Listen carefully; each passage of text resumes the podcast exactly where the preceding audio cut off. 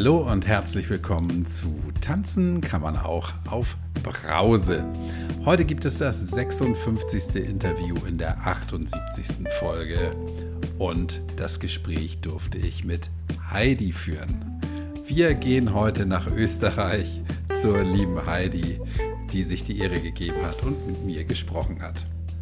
Heidi ist 64 Jahre alt und mit 60 wollte sie unbedingt aufhören mit dem Trinken, weil ihr klar wurde, dass es so nicht weitergeht. Ihr haben ihre Eingeweide leid getan. Und tatsächlich aufgehört hat Heidi dann vor sechs Monaten.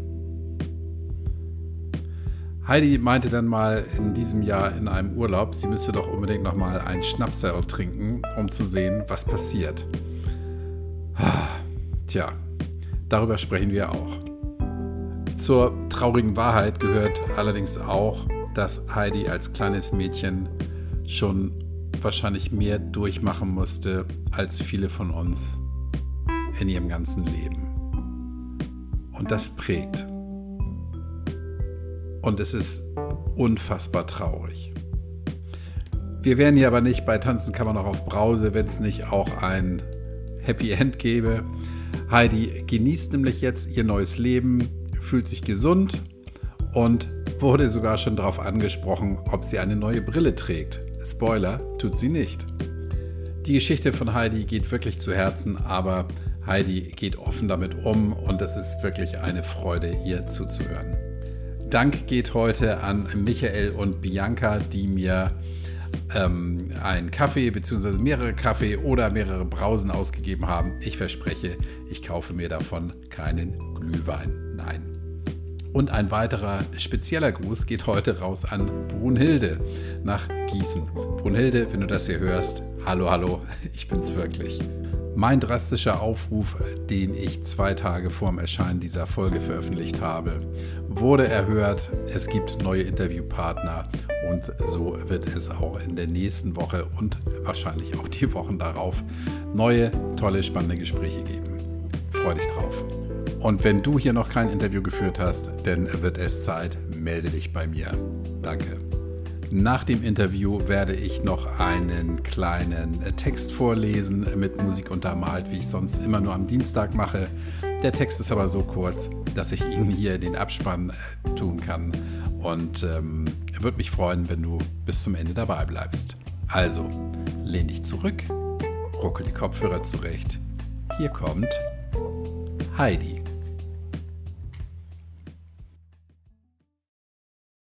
Hallo, liebe Heidi. Hallo, Kai. Ich grüße dich. Ich grüße nach Österreich. Wir haben ja schon die Schweiz hier häufig vertreten gehabt. Und du bist jetzt, glaube ich, die zweite Vertreterin aus Österreich. Herzliche Grüße in die Alpen. Danke, danke ebenso. Herzliche Grüße. Achso, es gibt schon jemanden aus Österreich. Das freut mich. Das ja, das ist aber schon länger her, meine ich zumindest. Ja, doch, einen, einen Mann hatten wir hier mal aus Österreich. Aber gut, so. Ich freue mich, dass du da bist. Du hast mir gestern eine Mail geschrieben und da ich ja ähm, stets auf der Suche bin, wie du weißt, wie alle wissen, nach Gesprächspartnerinnen und Partnern, die ja hier sehr selten kommen, habe ich gleich die Gelegenheit beim Schopfe gepackt und gesagt, lass uns sofort ein Gespräch führen. Du hast mir geschrieben, du hast mit zwölf Jahren schon angefangen, Alkohol zu trinken. Ja, mhm. Mhm. probiert. Okay, erzähl mal. Ja, wir hatten zu Hause eine Bar.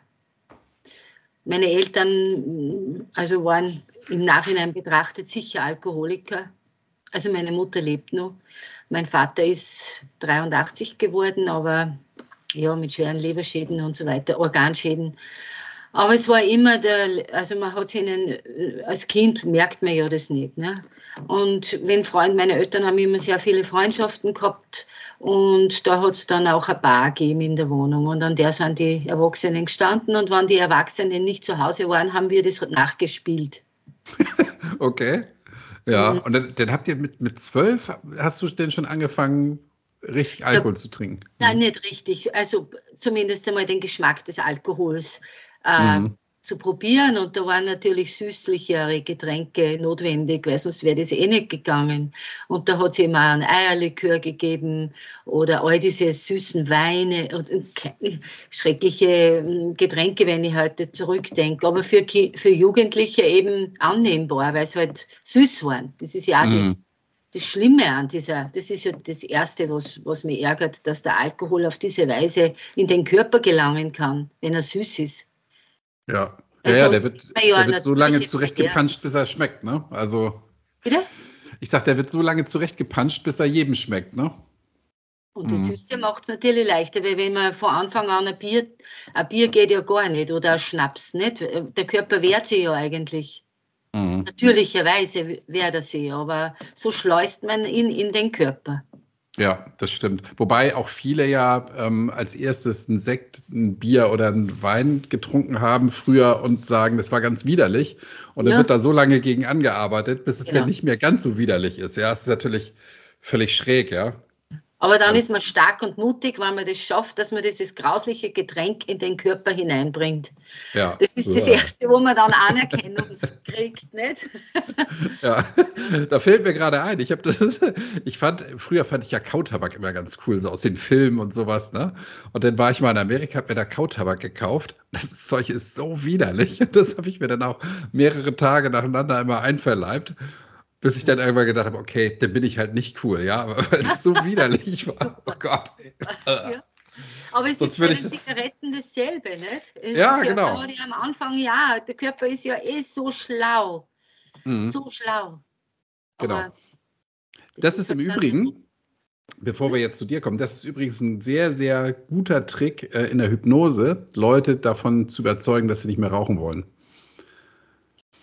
Das funktioniert, ja. Man geht zurück zur ersten Zigarette ah, ja. und ähm, danach rauchen die Leute nicht mehr. Ja. Das erinnert mich jetzt wiederum an den LNK. Ich habe nämlich natürlich geraucht, auch schon mit zwölf dann heimlich probiert. Mhm. das war ja eben alles ein, ein Paket sozusagen. Und äh, mein Hausarzt hat immer gesagt, also weil ich wollte immer vom Arzt wissen, bin ich eh gesund und so weiter. Und er hat gesagt, bis 40 kann der Körper das aushalten, ab 40 baut der Körper ab, dann geht es nicht mehr. Jetzt habe ich mir mhm. mit, mit 25 immer gedacht, na, bin ich noch so, noch bin ich noch so viel Zeit. Und dann bin ich aber 40 geworden. Und dann habe ich gewusst, jetzt muss ich aufhören. Und wie habe ich das geschafft mit diesem mit dem LNK? Mhm. Und Gott sei Dank. Und der hat auch gesagt, man soll die letzte Zigarette so intensiv rauchen, dass einem so schlecht wird und so wie beim ersten Mal eigentlich, so dass die Erinnerung auch dann so äh, grauenhaft ist. Das habe ich gemacht. Ich habe das ritualisiert. Ich habe meine Mutter gefragt, wann ich ähm, vor 40 Jahren auf die Welt gekommen bin, welche Uhrzeit. Hat sie gesagt, um 10 nach 6 abends. Und dann habe ich mich um 5 nach 6 abends heimlich wo zurückgezogen. Ich war da in der Familie und habe die letzte Zigarette geraucht ganz intensiv, mir war so schlecht. Und das war dann der Zeitpunkt, wo, ab dem ich dann nicht mehr geraucht habe. Aber das ja, war gut. auch so. Mh, das mhm. ist grausliche. Also habe ich lang dann, wow, hat man so geekelt. ja, ja, kann ich mir vorstellen. Boah. Ja, ähm, wo wir gerade beim Alter sind, du bist mal 40 geworden, du bist jetzt Anfang 60, ne? Ich bin 64 Jahre geworden heuer. Mhm. Ja. Mhm. Für mich zwei, ja, siehst auch sehr gut aus. Also, Danke. ähm, du hast zwei erwachsene Kinder? Drei. Drei sogar. Mhm. Mhm. Okay, und die sind natürlich schon äh, längst aus dem Haus. Genau. Ich habe einen 37-jährigen Sohn. Dann habe ich, der hat natürlich hat eine Lebenspartnerin, dann habe ich eine 32-jährige Tochter, die hat auch einen Lebenspartner und einen 30-jährigen Sohn mit Partner, der in Wien lebt. Also meine Kinder leben schon sehr selbstständig. Und ich bin geschieden mhm. und lebe jetzt seit, also ich habe mich 2003 scheiden lassen und lebe alleine. Mhm. Mhm. Okay. Was nicht ähm, einfach. Bitte? das war nicht einfach, wenn man immer fünf Leute war. Da dann plötzlich, also jetzt sind die Kinder weg. Früher habe ich ja die Kinder natürlich auch versorgen müssen. Drei Kinder allein, ich habe auch gearbeitet. Äh, und jetzt sind aber alle weg, jetzt ist das alles irgendwie auch nicht so einfach. Das war mit der Grund, warum ich mir am Abend geflohen habe mhm. in den Alkohol. Ja. Da kommen wir ja gleich zu. Das ist ein sehr guter Einstieg in unser Gespräch, Heidi. Ähm, du trinkst seit Mitte diesen Jahres nicht mehr, also seit jetzt einem halben Jahr ungefähr, ne? Genau. Mhm. Mhm. Und nie mehr. Was, nie mehr, okay, sehr gut. Was, okay. was war der Grund für dich zu sagen, ich trinke nicht mehr? Es waren viele Gründe, aber am, am plagendsten waren meine Schuldgefühle meinem Körper gegenüber. Mhm. Also das hat es mir dann auch letztendlich leichter gemacht. Also ohne, dass ich in irgendeinen Zug, ich meine, ich war, ich habe nie so viel getrunken, dass ich ohnmächtig oder, oder also irgendwie erbrochen, so, so weit war ich nie, aber ich habe immer mehr getrunken. Und ich habe dann Herzrasen gehabt in der Nacht, habe nicht mehr schlafen können, schwitzen. Ähm, also diese körperlichen Symptome haben mich so beschäftigt, das hat mir so viel Angst gemacht. Ich bin jetzt 64, nicht? Also seit meinem 60. Leben. Ich wollte eigentlich mit 60 aufhören mit Alkohol, das ist mir nicht gelungen. Äh, und dann habe ich permanent ein schlechtes Gewissen mir gegenüber gehabt. Mhm. Und das hat sich so gesteigert, das ist so eine Plage geworden. Also ich habe ich hab den Alkohol getrunken und gleichzeitig habe ich mich verurteilt und das, ist, das hat einen Zwiespalt in mir ausgelöst, der nicht mehr aushaltbar war. Ich habe gewusst, es muss was passieren, ich muss mit dem aufhören, wenn ich nur länger leben will. Mhm. Und wir haben eine, das klingt jetzt vielleicht ein bisschen seltsam, aber mir haben meine Organe schon so leid getan. Ja, es, es, was die arbeiten haben müssen, mein Herz hat so viel arbeiten müssen, mein, mein Leben, mich, wirklich, ich habe mich mit dem so identifiziert mit meinem Körper, also der ist mir so bewusst geworden seit meinem 60. Lebensjahr, wie wichtig mein Körper ist. Das hat man, als ein Junge hat man das nicht. Hm. Da das stimmt, ja. Bis nächsten Tag bist halt groggy und, und ja, trinkst halt vielleicht gleich wieder mal ein, Reparierachtel oder ein Seital, wie man bei uns sagt. Und die Sache geht wieder weiter. Aber das wird im Alter natürlich alles nicht mehr, ist nicht mehr möglich. Mhm. Es ist ja gut, Heidi, dass du für dich gesagt hast, ich muss den Schalter umlegen und nicht gesagt hast, ach, jetzt bin ich Mitte 60 oder an, Anfang 60 oder damals 60. Jetzt ist auch egal, ne? Also, ähm, weil du eben sagst, ich habe ja noch etliche Jahre vor mir und die will ich auch gesund und bewusst erleben und nicht irgendwie nur zitternd im Bett liegen, ne? Genau. Ich lebe mhm. einfach gerne, das muss ich dazu sagen. Ich lebe einfach gerne. Mhm. Wie, geht, wie geht denn die Aussage, ich lebe gern zusammen mit, ich trinke zu viel? Wie hat das wie ging das? Ja, das ist, ich lebe gerne und gleichzeitig gegen so viele Ängste zu kämpfen und gegen so viele Altlasten aus der, Altlasten aus der Kindheit.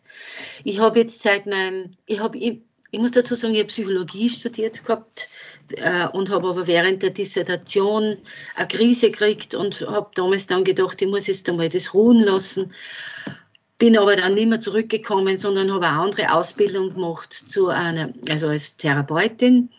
Und ich habe dann immer auch schon ähm, begleitend Therapien gemacht in meinem Leben, immer.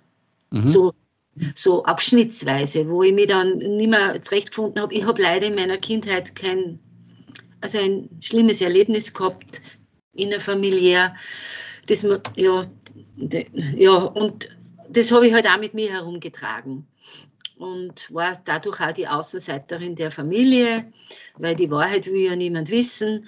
Und ja, bin gern bin eigentlich viel abgeschoben worden, weil ich schwierig worden bin, all diese Dinge. Und habe mich wirklich schwer getan in der Welt. Mhm.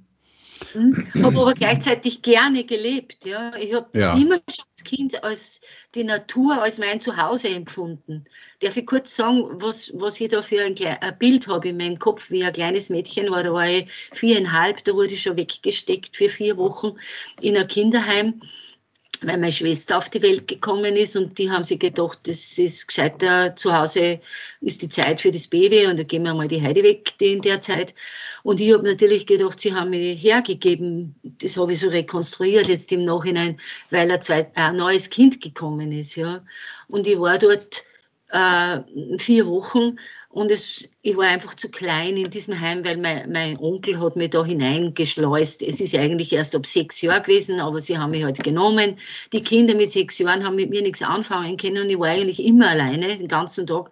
Und da hat es hinter diesem Haus von dem Kinderheim, das war im Wald, hat es eine Lichtung gegeben und da waren ähm, Fliegenpilze. Und zwar große und kleine. Und das war meine Familie. Da bin ich immer hingegangen mit viereinhalb, das muss man sich mal vorstellen.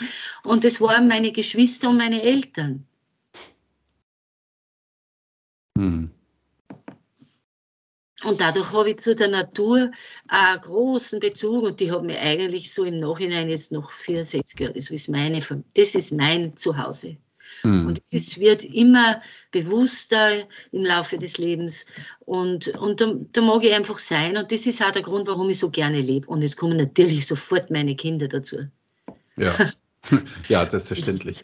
ja, ähm, also uh, tragische Geschichte, natürlich. Ähm, und wieder mal erstaunlich, welche Kräfte und welche Fantasien Kinder entwickeln können, um, um in dieser traurigen Welt dann irgendwie gut zurechtzukommen. Ne?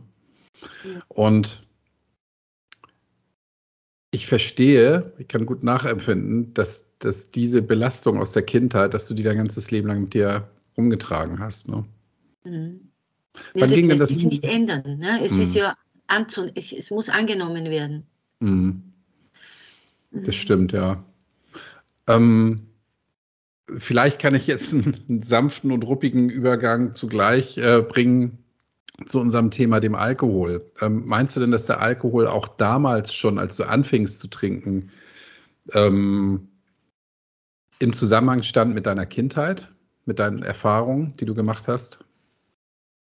Auf jeden Fall, weil, weil für mich war der Alkohol immer der Seelentröster, so wie für viele, viele, viele andere, aber vor allem auch das Alleine sein äh, aushaltbar zu machen. Mhm.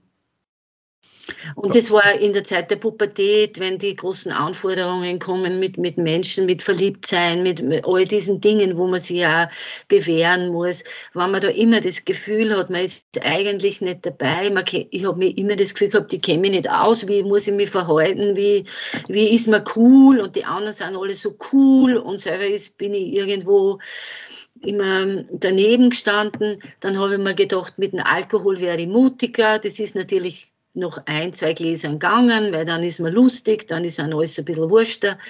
Aber ja, die, von hinten kommt dann die Keule. Mhm. Wann wurde dir denn das erste Mal bewusst, dass du den Alkohol äh, instrumentalisierst und dass es möglicherweise nicht gut ist, was du machst? Wann kam dir das zum ersten Mal in den Sinn? Also wie ich schwanger worden bin. Also wie, mhm. wie, wie, ja, in der Schwangerschaft, also wie ich erfahren habe, dass ich schwanger bin, da war mir klar, dass da ist jetzt Schluss. Und das war natürlich auch nicht einfach, das gleich durchzuziehen, aber das ist mir, damals war ich, ich war 27, da war mir das möglich. Hm? Und bei den anderen Kindern auch. Und in der Stillzeit, da ist das alles äh, gut gegangen. Überhaupt, wie die Kinder klein waren, da habe ich eigentlich nichts getrunken oder nur selten. Habe allerdings einen Mann gehabt, der Alkoholiker war. Mhm. Hat mir furchtbare Geschichten geliefert. Ich habe mich eben dann auch scheiden lassen. Aber dadurch, durch, durch das, dass er Alkoholiker war, habe ich vernünftig, war ich die Vernünftige. Mhm. mhm. Also du hast, du hast in der Zeit auch getrunken? Also jetzt abgesehen von den Schwangerschaften und den Stillzeiten, aber, aber nicht, nicht, nicht, nicht, problematisch aus heutiger Sicht, oder? Mhm. Na, da waren die Kinder zu versorgen und ja, das war, das war halt am Abend, wenn man fortgegangen ist oder so. Mhm. Mhm. Okay. Aber sonst nicht. Aber dann war der, also, und durch das, dass mein jetziger Ex-Mann sehr viel getrunken hat und mich wirklich also der, also der war wirklich schwerer Trinker. Da kommen andere Geschichten in die Welt hinein. Also das, solche Dinge habe ich nie gemacht. Also vollkommener Bewusstseinsverlust oder aggressivste Handlungen, all diese Dinge. Schrecklich, mhm. nicht? Ja. Und da bin ich dann raus. Mühsamst mit drei Kindern, auch nicht leicht. Die waren noch klein, in der Pubertät. Alle waren, alle drei pubertierend. Mhm. Und da war ich eh gefordert, aber da habe ich dann am Abend begonnen, mich zu beruhigen und mich äh, so, so Nischen zu suchen, wo ich dann ein Bier, zwei, vielleicht drei dann trinken kann, damit ich runterkomme von meinen vielen Gedanken. Jedes Kind braucht Gedanken, nicht? Man macht sich für jedes Kind Sorgen oder wie, ja, wie halt mhm. das ist drei Kindern.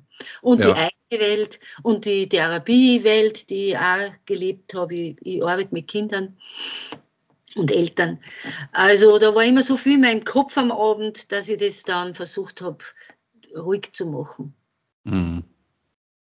So rutscht man da rein. Und dann ist es mir besser gegangen, habe ich mich beruhigt, dann habe ich mir gute Musik aufgedreht, dann habe ich zur Musik tanzen können, dann war das eine schöne Welt und ja, die habe ich mir dann so zurechtgerichtet. Mhm. Und das hast du denn ja über viele Jahre ja. noch gemacht, ne? Mhm. Viele, viele Jahre.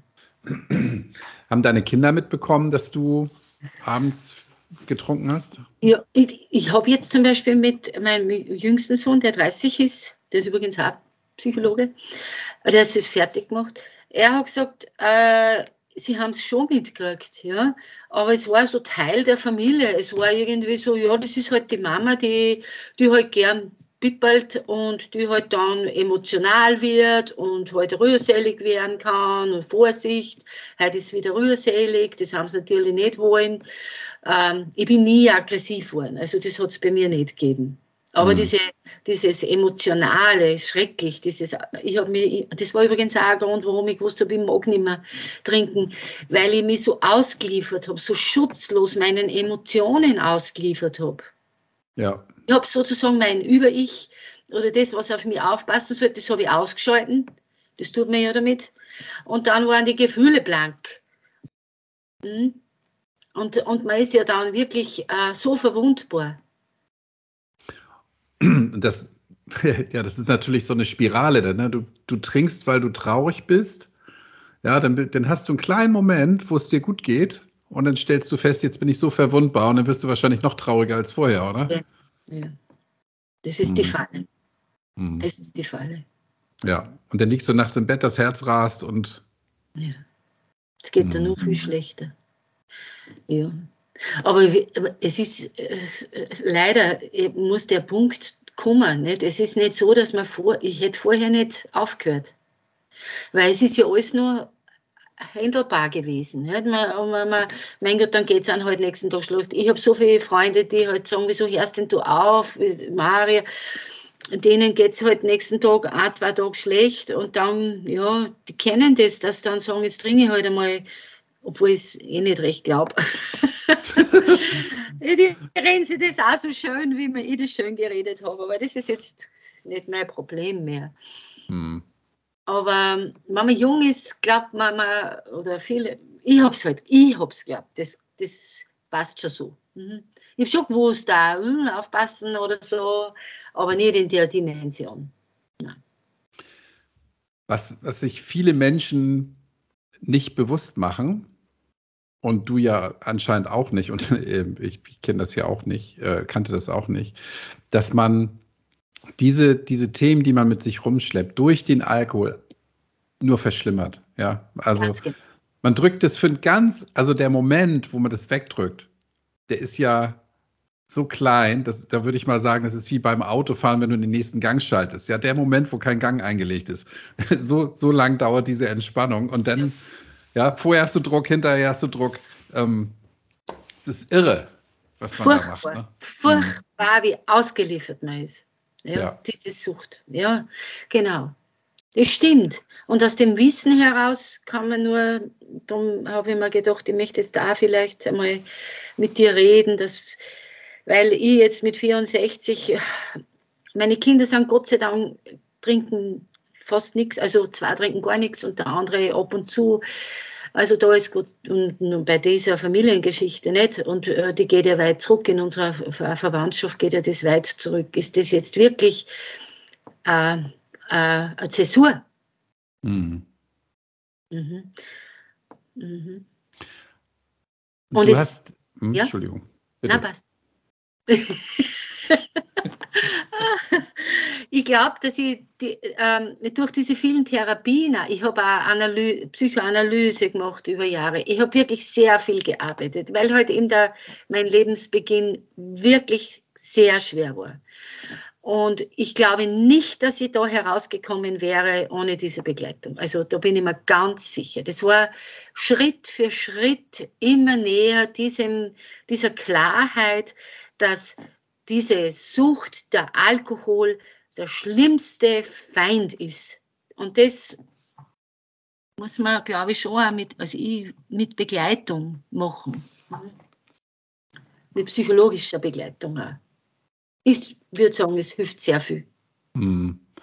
Ja, wenn, wenn es einen entsprechenden Hintergrund gibt, ja, den, den ja viele immer vermuten bzw. unterstellen. Ja, es gibt ja viele Thesen, die besagen, jemand, der Alkohol trinkt, der hat immer ein, ein Tütelchen Grund zu trinken.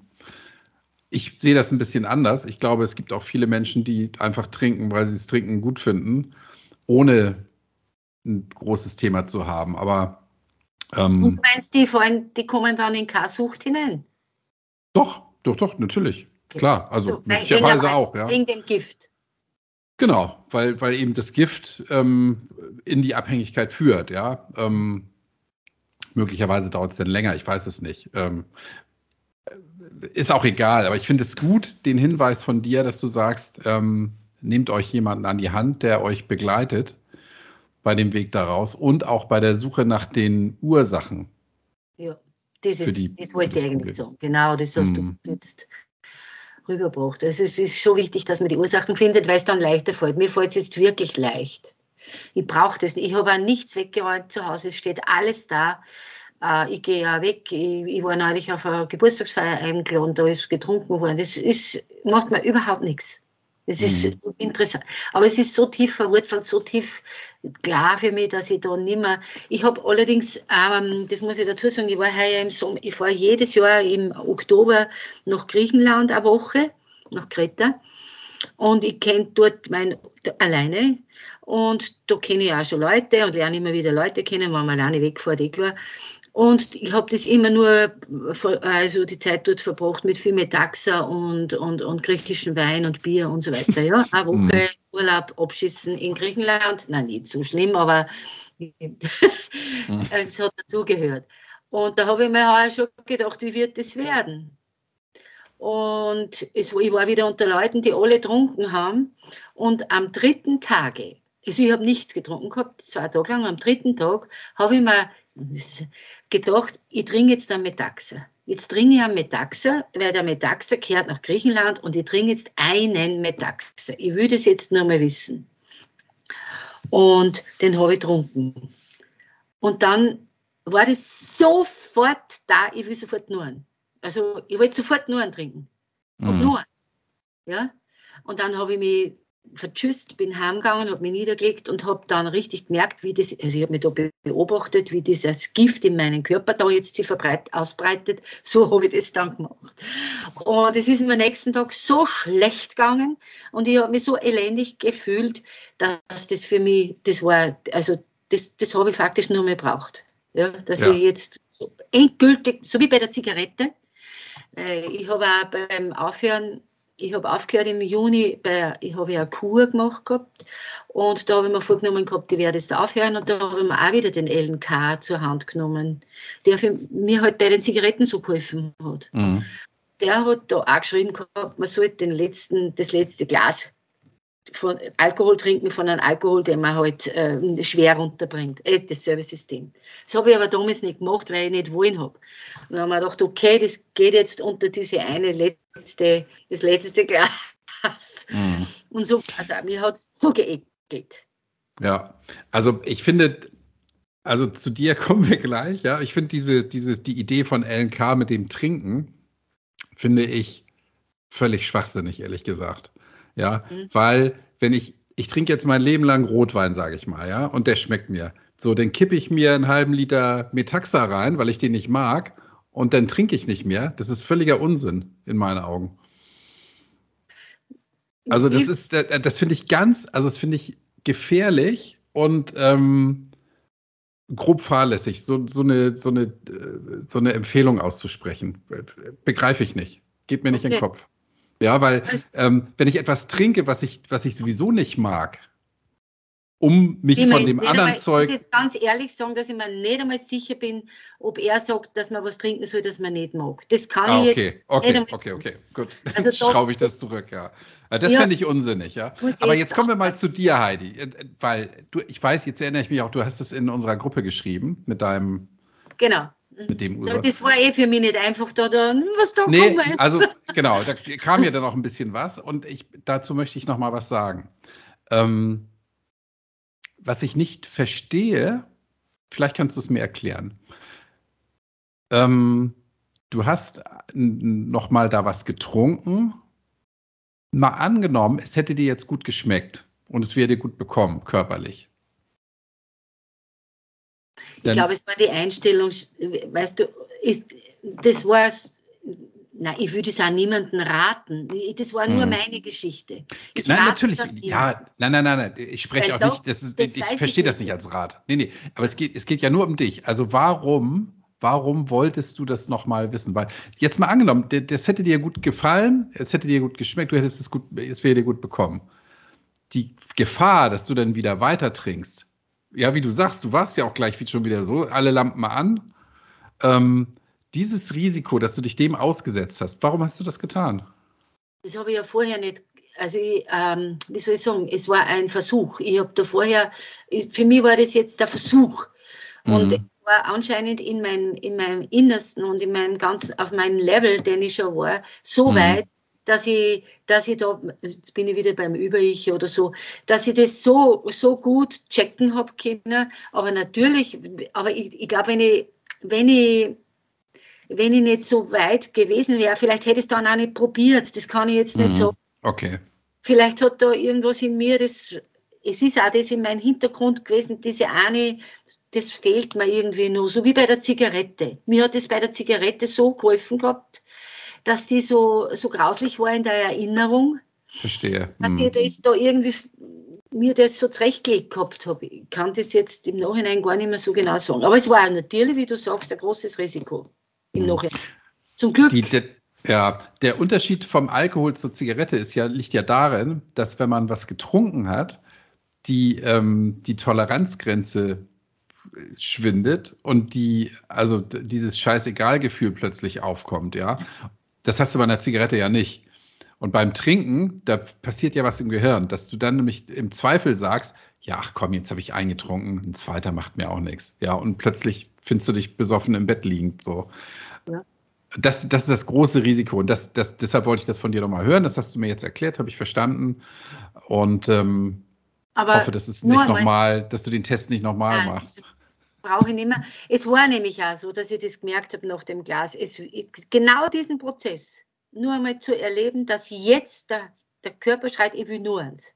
Mhm. Das habe ich selber beobachten können, dass jetzt das kommt, ha, geh, jetzt trinkst du nur eins, das ist eh so gut und das, das schaffst du schon. So, das habe ich genau, genau, da habe ich mir selber zugeschaut sozusagen.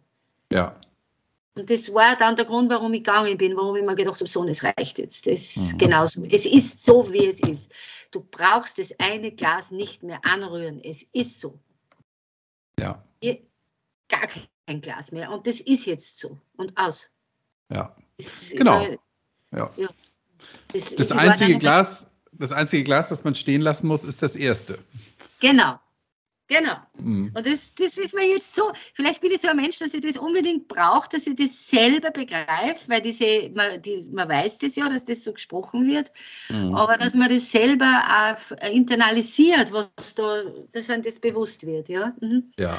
Aber es ist wahr, es ist wahr, es ist wahr und man kann darauf verzichten für diesen Selbst, auf diesen Selbstversuch. Mhm. Und du hast, du hast ja mit 60, eigentlich wolltest du ja mit 60 aufhören und hast dann festgestellt, das gelingt mir nicht. Was ja. hat denn das in dir gemacht, diese Erkenntnis? Ja, äh, ich habe mich selbst verurteilt. Da hat diese, diese Selbstverurteilung angefangen und diese Schuld. Mhm. Dieses, ähm, da habe ich mich selber einfach nicht mehr mögen. Mhm. Und ich habe mich denn, hm? Schämen, das, dieses schreckliche Schämen die Scham. vor mir selber und natürlich dann von, meine, von meiner Familie oder so, weil ich habe dann oft, ich meine, wie gesagt, ich bin nie wirklich weggebrochen, aber ich war zum Teil so emotional und habe dann wieder geweint, wenn wer irgendwas gesagt hat, was, was ich nicht aushalten habe können und solche Dinge schrecklich. Mhm. Hast du denn mal drüber nachgedacht, dir professionelle Hilfe zu holen, als du damals festgestellt hast, ich schaffe es alleine nicht? Mhm ich habe dann überlegt gehabt, ob ich ins Krankenhaus gehe, also eh, also auf eine Station. Und ähm, habe aber irgendwie nie, nie hingefunden. Ne? Mhm. Ich war, ja, wie, es, ich muss dazu sagen, ich war einmal äh, eine Woche dort, das war aber wie, die kind, wie ich mich trennt, trennen, trennt gehabt habe von meinem Ex-Mann. Da ist mir sehr schlecht gegangen. Mhm da war ich drinnen und ich habe ich hab das Vertrauen damals in die Psychiatrie äh, verloren gehabt, weil ich nämlich, ich bin reingegangen in der Nacht, habe gesagt, ich kann nicht mehr, mir, mir wird alles zu viel, ich habe drei Kinder alleine, ich kann einfach nicht mehr, ich, ich bin am Ende meiner selbst, bitte, ich möchte schlafen, ich möchte schlafen, ich möchte schlafen. Und dann habe ich gesagt, ich brauche ein Bett. Und dann haben sie mir das zur Verfügung gestellt und ich habe gesagt, bitte, bitte, es dürfen nur meine drei Kinder rein und nicht mein Ex-Mann. Ja, nicht mein Ex-Mann. Ich habe ja meinen Ex-Mann sehr geliebt, aber es ist leider nicht gegangen mit diesem verdammten Alkohol. Und die haben aber den Ex-Mann reinlassen. Ah, mm. Also sowas muss man sich einmal vorstellen. Wo ich das, wo ich drum flehe, sie sollen das nicht machen. Das hat da gestanden. Mm. Und jetzt habe ich nicht so, so viel Vertrauen mehr in die Psychiatrie gehabt. Also in die. Mhm. Ja. Okay, das heißt, du hast dich denn noch gute drei Jahre gequält. Mhm. Was ist dann passiert? Ja, ich, es ist so, dass ich ja, ich habe, weil ich die Natur so liebe, habe ich einen Waldgarten, ja. Und der ist nicht da, wo ich wohne. Und da muss ich mit dem Auto hin und her fahren. Mhm. Und da habe ich schon gemerkt, dass ich sehr auf Messerschneide wandere. Wenn ich da, weil dort angekommen in meinem Waldgarten, habe ich beim, nach der Arbeit, also ich arbeite gerne im Garten, habe ich dann halt einfach Bier getrunken, weil mir das eine gute Stimmung gemacht hat und so weiter. Aber ich habe dann immer heimfahren müssen.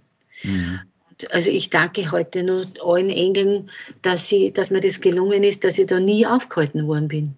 Mhm. Es war auch eine große Angst, dass ich da einmal erwischt werde. Nicht? Das, das sind so viele Faktoren dann gewesen. Die, ich habe schon die ganze Zeit gemerkt, ich stehe vor einem Abgrund. Mhm.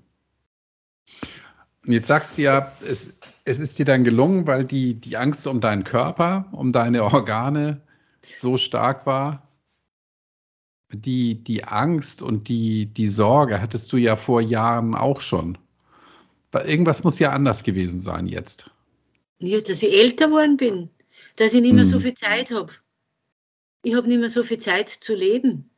Mit 64 ist, wissen Sie mir, also weißt du, mir, mir, es sterben ja schon Menschen, die, die Freunde sind. Hm. Es ist ja also Bewusst, das Bewusstsein, wie kostbar die Lebenszeit ist, ist ja jetzt natürlich auch groß im Raum. Ja. Also das ist ein riesiger Faktor. Außerdem arbeite ich immer nur so gern. Ich arbeite, ich bin zwar, ich, bei uns kann man mit 60 in Pension gehen, aber ich arbeite immer noch und ich mag nur weiter arbeiten, weil ich einfach so gern arbeite. Und das wäre ja alles nicht mehr möglich, das, weil der Körper das nicht mehr tragen kann. Ja. Und, also das sind so, und äh, zuerst ist mir noch was aufgeblitzt. Ich wollte einfach ehrlich leben. Ich wollte ich wollt nicht mehr versteckt leben. Ich will ich wollte, das war so ein wichtiger Grund auch, ich will mich nicht mehr verstellen müssen, wie anstrengend das auch war, wenn ich, wenn ich dann wo eingeladen war oder wenn ich wenn am Abend zufällig wer gekommen ist und ich habe aber schon meine Rituale gehabt. Es war mir schon so peinlich alles. Ich wollte ich wollt aus, dieser, aus dieser schrecklichen Welt raus. Verstehe, ja. Hm. Und die, es, ist jetzt, es ist jetzt so und ich gibt es sicher nie mehr wieder her. Also das, darum war es jetzt so ganz genau, weil das hat jetzt doch eine Zeit gedauert, dieses Rauskommen aus diesem, aus diesem Suchprogramm, also aus meinem eigenen, diesem Rhythmus, diesem Suchtrhythmus. die da einen neuen Rhythmus zu finden, das ist ja ein Lebenstakt, der da vorgegeben war. Und hm. den jetzt da neu zu finden, das war nicht einfach, eine neue Melodie sozusagen zu schreiben. Äh, es hat jetzt ganz viel Auseinandersetzung braucht. Ich habe auch wieder eine psychologische Begleitung, die habe ich mir jetzt wieder geholt. Und das ist, finde ich, sehr, sehr gut. Also ich gehe nicht äh, in einen, ich war nie in einem Entzug. Ich war dreimal bei den anonymen Alkoholikern. Dort, die habe ich sehr lieb, also es hat mir sehr gefallen dort. Aber mhm. ich habe das Gefühl gehabt, ich, das brauche ich nicht. Ich bin auch nicht, ich bin Atheistin, also eher Buddhistin. Mhm. Äh, und das, dieses System dahinter. Aber es sind ganz, ganz liebe Menschen und die, die Inhalte sind ja alle richtig. Nicht? Ja. Die sagen ja das auch mit dem ersten Glas, dass man das stehen lassen soll. Mhm. Ja, und jetzt da, die, das, wie sie alles lichtet, wie der Schleier jetzt weggeht und wie, wie alles wahrhaftig wird, das ist einfach, es ist ja ein, ein neuer Film. Ein, neuer Level hat neulich einer geschrieben. Ich bin in einem, einem neuen Level. Mir hat mich das so erinnert an die Computerspiele bei meinen Kindern. Genau. Hat es das da gegeben mit dem, äh, wie hat der geheißen, ein griechischer Sagenheld, weiß jetzt gerade nicht mehr, Odysseus, glaube ich. Und wie er da immer wieder in einen neuen Level reinkommt und die Herausforderungen aber immer mehr werden. Es mhm. ist nämlich schon jetzt auch so, dass die Herausforderungen immer mehr werden, weil man ja immer klarer sieht. Aber man ist ja so bei sich. Mhm. Und das macht es so spannend. Aber ist es nicht so, dass die Herausforderungen vorher auch schon da waren, du sie nur nicht angegangen bist, möglicherweise? Ja, genau. genau. Mhm. Da hast du recht. Also die waren da, aber jetzt sehe ich es und jetzt gehe ich es an. Jetzt, jetzt, jetzt gehe ich es an. Jetzt kommt Veränderung. Jetzt hast du auch die Kraft. Ne? Genau, die mhm. Kraft und die, dieses innere Wohlgefühl. Ja. Jetzt hast du ja, jetzt hast du ja ein neues, neues Lebenslied. Bist du am, am Komponieren, am Schreiben? Ähm, welche, welche Instrumente braucht man denn dafür? Und was, welche, welche Instrumente haben dir dabei so geholfen? Ja, die Stimme? Mhm. Die Stimme. Also das ist ja ein ganz ein besonderer Aspekt. Also, dass man dass ich jetzt merke, dass meine Stimme anders wird. Mhm. Ich beschäftige mich allerdings beruflich mit dieser Thematik. Und das ist ähm, spannend, wie, wie ich habe so viele kindliche Elemente in der Stimme früher noch gehabt. Aber das ist alles, das geht jetzt alles weg. Und überhaupt singen finde ich ganz, ganz wichtig. Und alleine singen es tut so gut, dass man, dass man sich selbst hört und, und, und, und fühlt. Also singen, die Stimme, Stimmung, wie wir eh alle wissen, ist was, was ich, was ich als ganz wichtig jetzt empfinde. Ja, das, das hilft dir auch beim, beim Genesen oder? Mhm. Hm, interessant, ja. Das ist ja ganz was kostenlos ist kostenlos, kann man überall machen. ist, äh, steht einem immer zur Verfügung, braucht man niemanden bezahlen dafür. es ist ja. ganz toll und es ist auch spaßig. Nicht? Nimmt man alte Lieder her, die man früher vielleicht, weil die hat man ja nur gespeichert, oder man lernt neue, aber man hat ja alte Lieder und die einmal zu singen im Wald oder so, wo man alleine ist, das, das macht was. Ist das, ist das eine spezielle Technik? Gibt es da einen Namen für? Wie? Für das Singen? äh, äh, nee, also jetzt für, ähm, ja, weil du sagst, die Stimme und das Singen hilft dir dabei, äh, dich auf dein neues Leben einzulassen und, und, und ähm, damit zu wachsen. Ähm, ja, und also es klingt jetzt vielleicht blöd, die Frage, ja, aber gibt es da, ist das irgendwie eine bestimmte Technik oder? Ähm, ist das ich weiß nur, dass Singen, das, also das ist meins halt jetzt, das ich, das ich gerne mache, habe ich immer schon gern gemacht, aber wo ich jetzt merke, dass mir das nur viel wichtiger wird. Okay. Dass Singen im Heilprozess äh, immer eine wesentliche Rolle auch gespielt hat bei alten Kulturen. Das Singen. Nicht? Interessant. Wenn man ja, mhm. ähm, oder auch bei den Aborigines da gibt es ja ganz interessante Songlines über das ganze Land gezogen, die ja nirgends sichtbar sind, nur über die Lieder er, äh, äh, erfahrbar. Und ja. da haben die, die Menschen untereinander auch Botschaften zugeschickt, nicht? über Singen. Also Singen ist ganz was Archaisches und, und vor allem war das ist im Heilungsprozess immer, also früher eingesetzt worden. Mhm. Interessant. Ist mir neu. Finde ich, find ich gut. Also kann ich auch gut nachempfinden. Das freut mich. ja. Das ist nämlich aus mir entstanden. Es ist irgendwie gar nicht so aufgesetzt, dass ich gewusst habe, das, sondern das ist halt einfach, hat sich jetzt entwickelt.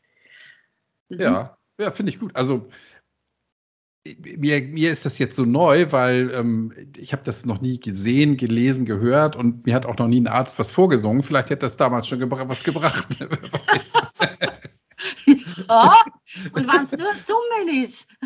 genau, ja. Nein, finde ich, find ich gut. Also Stimme, Singen, deine Stimme hat sich verändert. Hören das auch andere, dass deine Stimme sich verändert hat? Tatsächlich? Mhm, aber jetzt, das ist so lustig, das ist mir jetzt schon zugetragen worden, ja. Ach. Und genauso wie das habe ich eh geschrieben gehabt, glaube ich, auch auf dieser Seite im Facebook, dass mir die Leute jetzt schon angeredet haben, warum ich, ob ich eine neue Brille habe. Ja.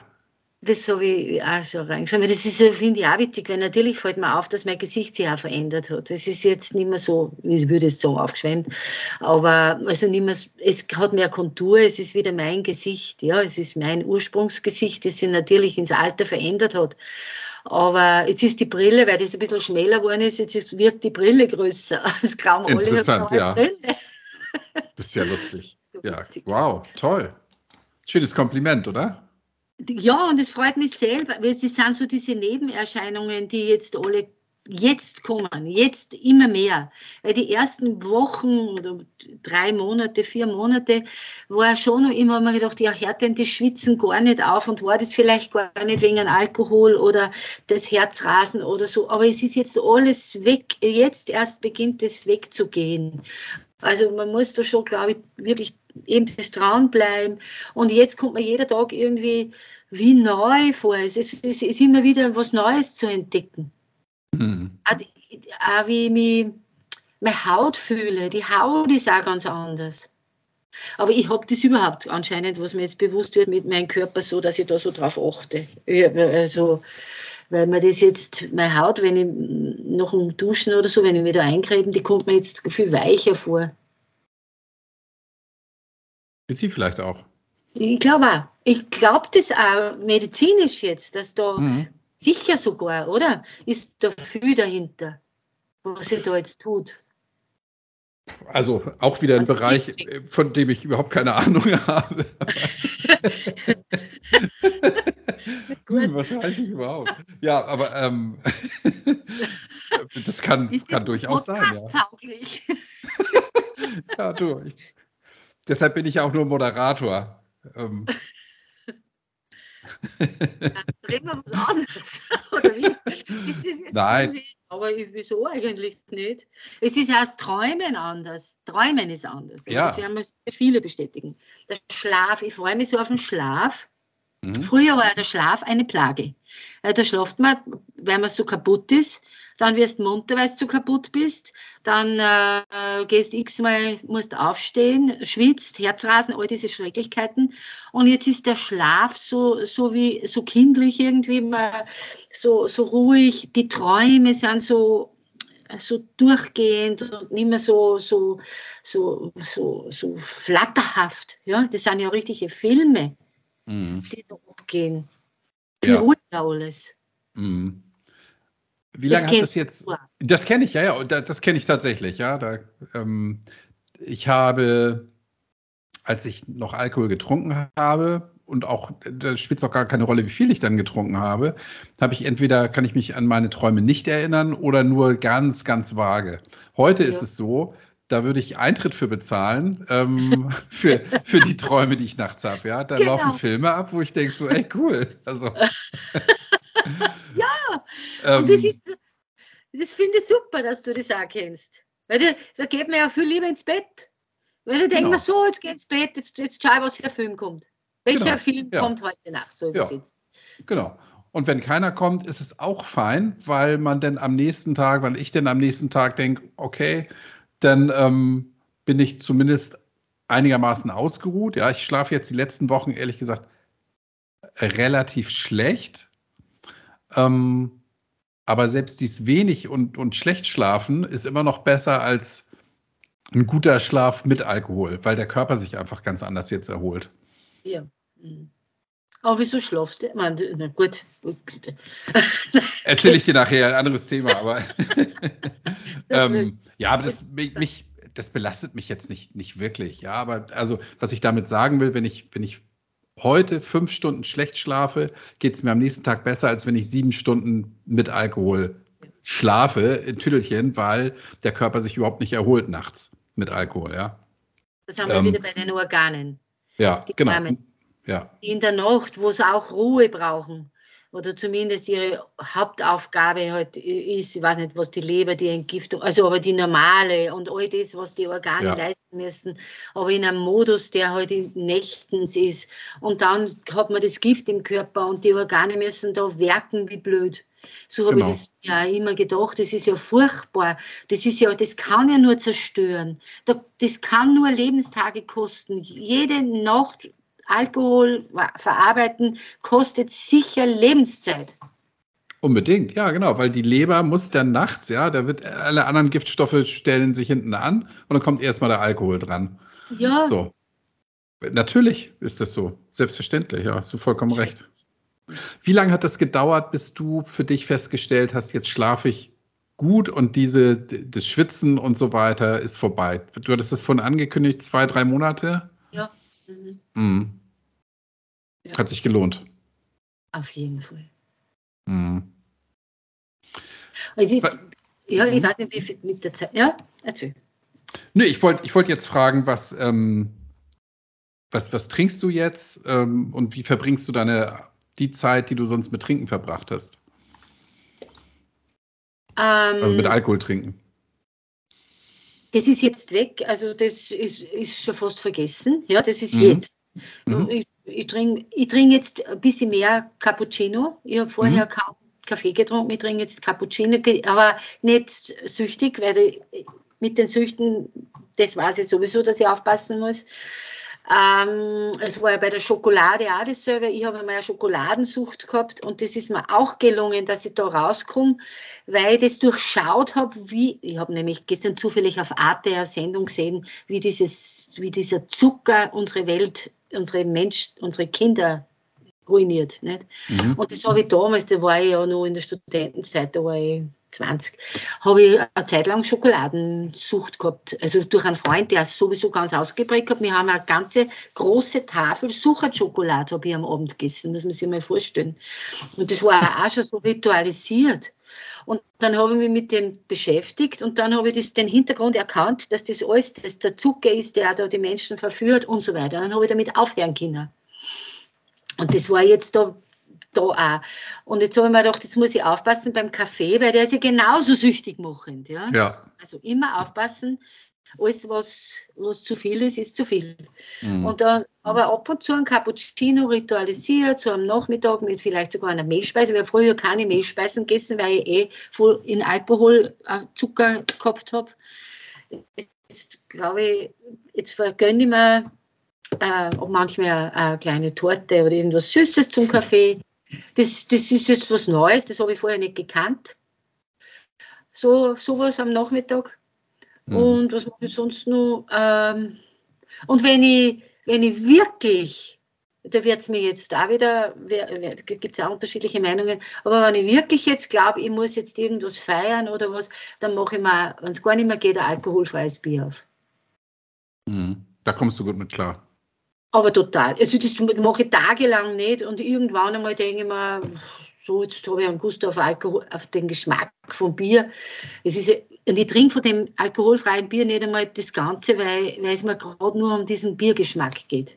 Okay. Aber ich weiß schon, da sind die Meinungen unterschiedlich. Ja. Für mich ist das handelbar, also ich habe da überhaupt kein Problem damit. Hm, okay. Du hast ja dadurch, Entschuldigung, dadurch, dass du jetzt keinen Alkohol mehr trinkst, hast du ja, unterstelle ich mal, auch mehr Zeit, ne? Oder? Äh. Oder die, die äh, anders, die anders gefragt. Die, die beitrunken. Okay. Arbeit immer nebenbei. Irgendwie. Na, am Abend meinst du jetzt. Ja, ich lese hm. jetzt wieder mehr. Ja. Ach, ich liebe jetzt das Lesen. Das Lesen war schon weg bei mir. Ah, weil ich, hm. das ist ja auch, glaube ich, nicht, da bin ich auch nicht die Einzige, weil jetzt habe ich mich am Abend vor dem Fernseher geschmissen, weil ja, das geht so, so, da braucht man nicht viel tun. Beim Lesen musst du ja was machen, nicht? Und das geht jetzt wieder und das macht mir wieder so viel Spaß. Und darum lege ich mich manchmal schon um halb neun, neun nieder und tue lesen. Ich tue so gern wieder lesen. Das Interessante ist ja, wenn man Alkohol getrunken hat, ähm, ist das Lesen ja auch viel anstrengender, ja? Die Buchstaben fangen an zu tanzen, man muss seine Rübe anders anstrengen. Genau. genau. Und das ist, äh, das habe ich schon sehr oft gehört, dass Leute, die nichts mehr trinken, plötzlich ihre alten Bücher wieder rausholen oder sich neue Bücher kaufen und feststellen, wie schön das Lesen sein kann, ne? Wirklich. So hm. eine Freude, das Lesen. Jede, jedes Wort, wenn das eine gute Schriftstellerin ist oder Schriftsteller, wie fantastisch die, die, die, die Fantasien in dem Kopf dann entstehen, die man da durch die Wörter kriegt. Das ist ja doch so ein schöner Prozess. Ja wo man sich dann auch so freut. Ich kaufe mir jetzt immer extra dicke Romane, weil ich mir denke, ich mag da lang drinnen sein in diesen Geschichten. Ich lese jetzt gerade die Haraldschwille wieder. Das, dieses achte Leben war, habe ich schon gelesen gehabt, kann ich nur empfehlen. Das Wie heißt das? Die, sie heißt Haraldschwili und das achte Leben, das mhm. spielt in Georgien. Und okay. jetzt hat das dritte Buch herausgegeben, das, das spielt auch wieder in Georgien, das zweite nämlich nicht. Und sie baut diese Welten so interessant auf, also jedes Detail, du lebst damit in dieser, in Georgien, also ich bin, ich muss mal jetzt nach Georgien äh, fahren, unbedingt. Wie sie beschreibt, sie beschreibt eine Veranda. So dass du sie riechst und vor dir siehst sowieso, aber so, die, die Frau ist eine Sprachkünstlerin, aber sie hat eher, sie hat eh schon einige Preise gekriegt. Also kann man okay. empfehlen. Mhm. Darf okay, ich meiner Freundin nicht empfehlen? Menasse, Entschuldigung, der Robert Menasse soll ja auch so gut sein, der neue. Okay. okay Ro Robert, wie heißt der Robert? Menasse. Menasse. Menasse. Okay. Der österreichische Schriftsteller, der schreibt ah. in Albanien. Also schreibt über Albanien. Darf ich meiner Freundin auch nicht empfehlen, weil dann ist das nächste Reiseziel Albanien. Ist aber ein schönes Land. ja, ja. Ja, bestimmt. Aber gut. Wo, du willst woanders hin.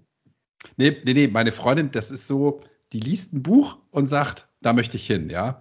Ja, also, genau. Ähm, wir werden jetzt tatsächlich, wir werden im nächsten Jahr ähm, nach Bergen-Belsen fahren um uns das anzugucken, weil sie liest da gerade, ich glaube, den zweiten Roman.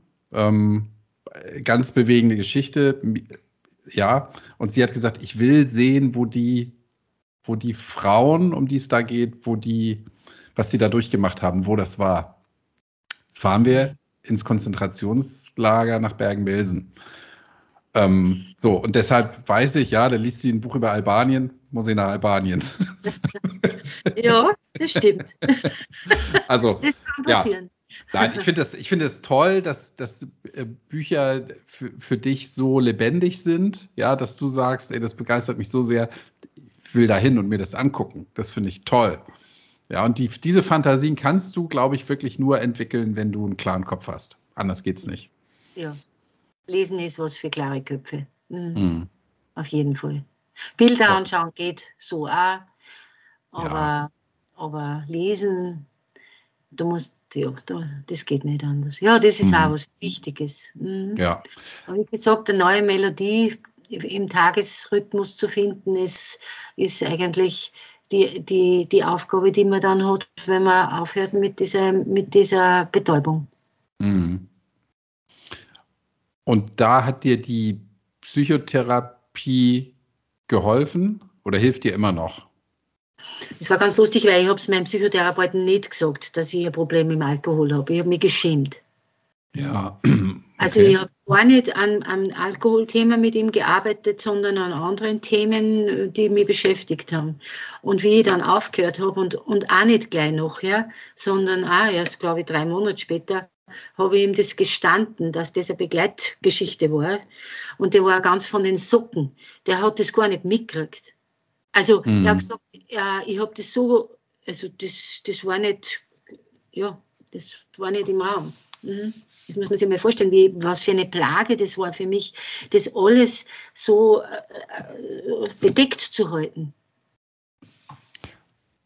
Würdest du aus heutiger Sicht sagen, das war ein Fehler, ihm das nicht vorher schon zu sagen?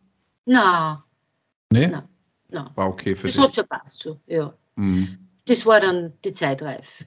Mhm. Es waren einige Dinge vorher zu bearbeiten, die, wo ich glaubt habe, das hat nichts mit, mit, der, mit dem Alkohol zu tun.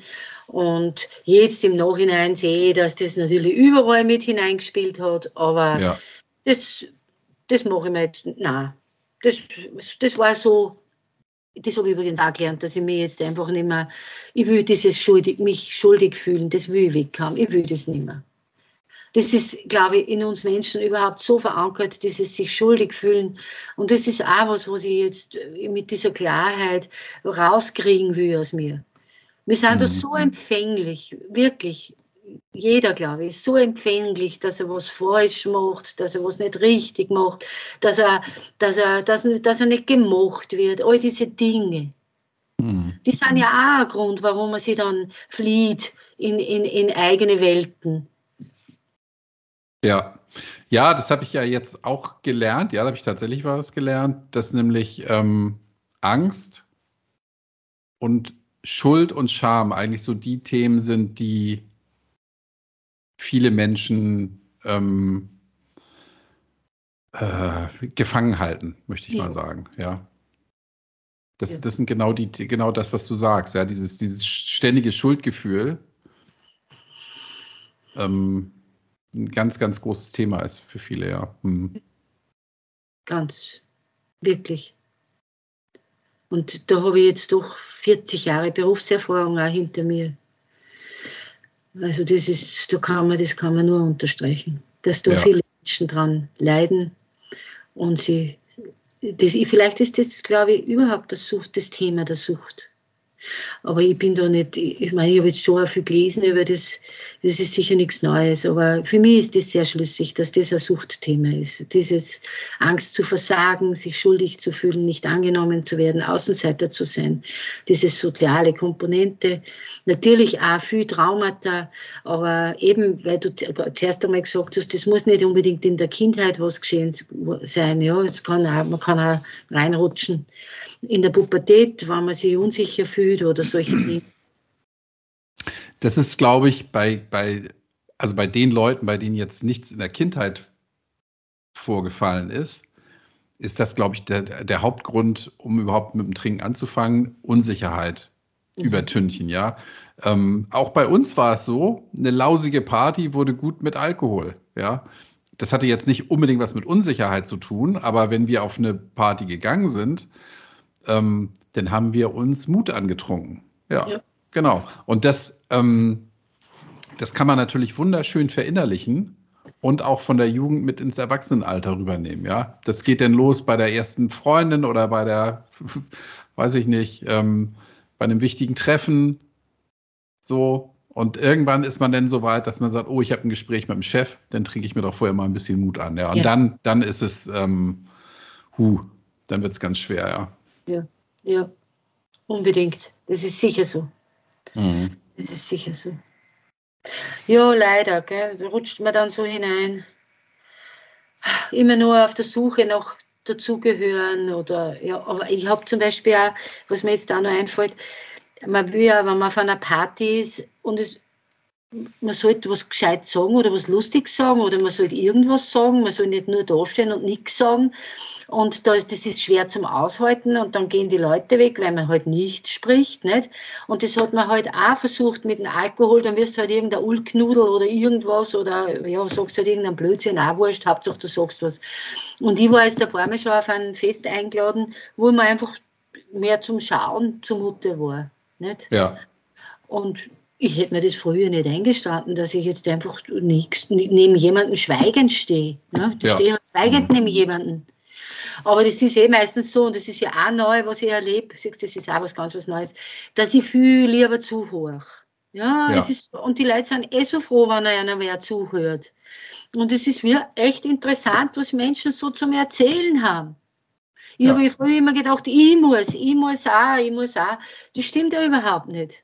Mhm. Und da so dort stehen und ich war auf einem Fest, wo jung, mein Jüngster hat 30er gehabt, da war ich eingeladen, netterweise. Und da waren lauter Leute in seinem Alter, ich war die Älteste. Aber es war zum Tanzen aus, es hat mir auch Spaß gemacht. Und dann habe ich halt den jungen Leuten so zugehört und hab mich, es hat mich so interessiert, was die für Lebensinhalte haben und was, was, was, ja, einfach zuhören. Das Mhm. ist auch was, was, man, was Neues. Mhm. Finde ich schön. Es gibt ein schönes Sprichwort, nicht der ist der Egoist, der viel redet, sondern der, der schweigt, weil der erfährt etwas über die anderen. Ja, das So finde ich ganz gut. Und ähm, ich finde auch, wenn man auf einer Party ist und, und nicht reden will oder auch nicht reden kann, dann ist das überhaupt nicht schlimm. Und wenn man denn gefragt wird, so, jetzt erzähl doch mal was von dir, kann man ja den Ball einfach zurückspielen, ja. Ich würde doch viel lieber was über dich äh, erfahren. Erzähl doch mal was von deinem Hobby. Und dann, dann kannst du dich zurücklehnen und dann wird, Genau, super. Ja, brauchst du. ich- super ja, Tools. Ja, ja, ja, du. Ähm, ja, Genau. glaube glaub ich tatsächlich, ja. Nut, nutze ich jetzt selber nicht, aber ähm, weil ich immer noch gern erzähle, so. Ja. ja. Aber ich jetzt find- wird einfach Ja, ich, ich finde, du, du bist da auf einem, auf einem super Weg. Äh, Deine Kinder feiern dich ja bestimmt auch dafür, dass du jetzt nichts mehr trinkst, Ja. oder? Mhm. Die sind ganz froh. Also Mhm. die sind, kriegen, ich kriege immer einen Schulterklopfer. Mama, super. Mama, super. Ja. Der Ältere, der gern noch mit seinen Freunden auf ein, zwei Bier geht, das ist der, der nur Bier, die anderen, der hat am Anfang gesagt, das kannst du nicht machen und das ist ja fad und so halt nur, ja. Mhm. Aber mittlerweile kriegt er auch mit, dass eine andere Mama da jetzt hervorwächst. Ja. Ja, und vor allen Dingen äh, äh, erleben deine Kinder jetzt die Mama, wie sie, wie sie wirklich ist, ja, und nicht wie sie, wie sie sein wollte und nicht war, sondern jetzt bist du die richtige Mama. Ja, schön. Danke, toll. das ist genau das. ja, siehst du mal. super zusammengefasst. Danke. Ich bin wirklich glücklich, wenn ich das Gefühl haben darf, meine Kinder dürfen mich jetzt so erleben, wie ich bin, mit allem, was ich gelebt habe. Und ich habe es wirklich nicht leicht gehabt, aber ich bin jetzt so voll stolz auf mich. Und das Schön. dürfen wir alle sein. Wir, sind, wir machen, das Leben ist sowieso so schwierig. Und dann machen wir uns mit dem Alkohol nur so fertig. Nein, Ja. furchtbar. Genau, diese Erkenntnis, dass der Alkohol eben nicht hilft, sondern das Ganze eher schlimmer macht, die muss einfach reifen und dann auch Ja. zur Umsetzung führen. Ja. Toll. Heidi, wen möchtest du grüßen?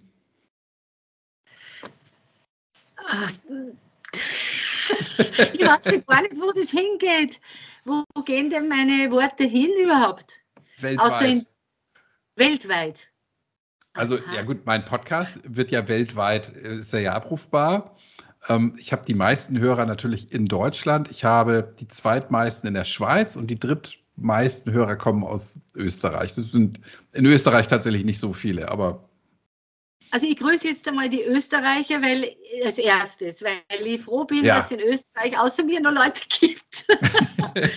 ich habe das Gefühl, äh, ich finde mal niemanden, äh, der, mit dem ich mich da austauschen kann. Natürlich Mhm. die anonymen Alkoholiker. Aber solche Gruppen, da tut sie nicht viel, glaube ich. Also ich habe noch nichts, ich wäre froh über einen Hinweis. ja, Und äh, dann grüße ich natürlich alle Menschen, die, die das angehen und die, das, das, die mutig sind. Und, und die, die es noch nicht geschafft haben, grüße ich genauso, weil es wird kommen, man kommt, man kann es schaffen, wenn man, wenn man sich selbst lieben will. sehr gut. Danke, Heidi. Es war ein ganz tolles Gespräch. Vielen, vielen Dank dafür. Ich freue mich, dass du, ähm, dass du es geschafft hast, den Schalter umzulegen, ein neues Lied zu komponieren und das äh, danach zu tanzen und zu singen. Ja, das ist ähm, Ja, es Wunderschön. Tatsächlich, gibt's tatsächlich dieses Lied. wirklich. Ja. Aber das kannst du- jetzt nicht. Bringst du mir gleich vor, wenn wir aufgelegt haben, ja, ja. wenn die Aufzeichnung beendet ist. Also, alles Gute für dich. Grüße nach Österreich. Tschüss, Heidi. Danke, Baba. Fitti.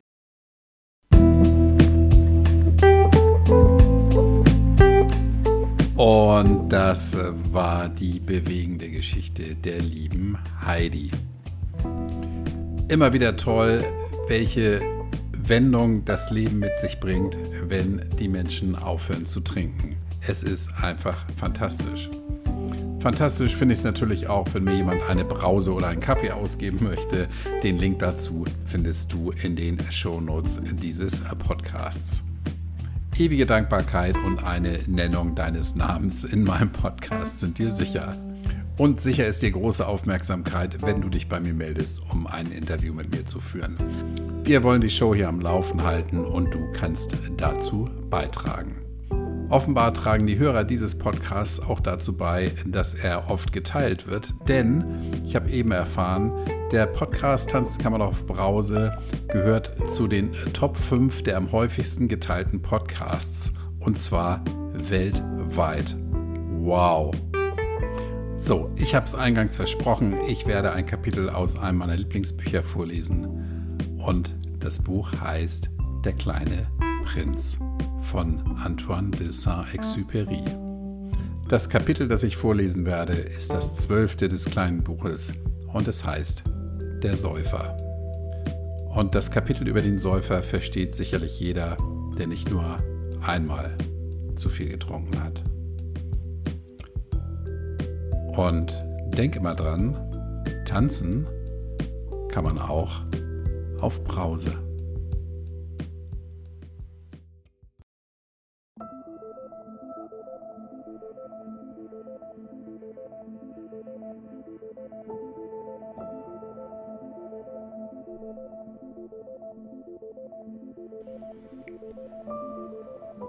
Der nächste Planet wurde von einem Säufer bewohnt. Sein Besuch war nur sehr kurz, doch versenkte er den kleinen Prinzen in eine tiefe Traurigkeit. Was machst du hier? sprach er zu dem Säufer, den er stumm sitzend vor einer Reihe leerer und einer Reihe voller Flaschen vorfand. Ich trinke, antwortete der Säufer mit düsterer Miene. Und warum trinkst du? fragte der kleine Prinz. Um zu vergessen, antwortete der Säufer. Was willst du vergessen? fragte der kleine Prinz, der ihm schon leid tat. Ich will vergessen, dass ich mich schäme, gestand der Säufer und ließ den Kopf hängen. Über was schämst du dich? fragte der kleine Prinz beharrlich weiter, denn er wollte ihm helfen. Ich schäme mich, weil ich saufe, sagte der Säufer abschließend und hüllte sich in tiefes Schweigen. Da verschwand der kleine Prinz bestürzt. Die großen Leute sind wirklich sehr, sehr sonderbar, dachte er sich, während er weiterreiste.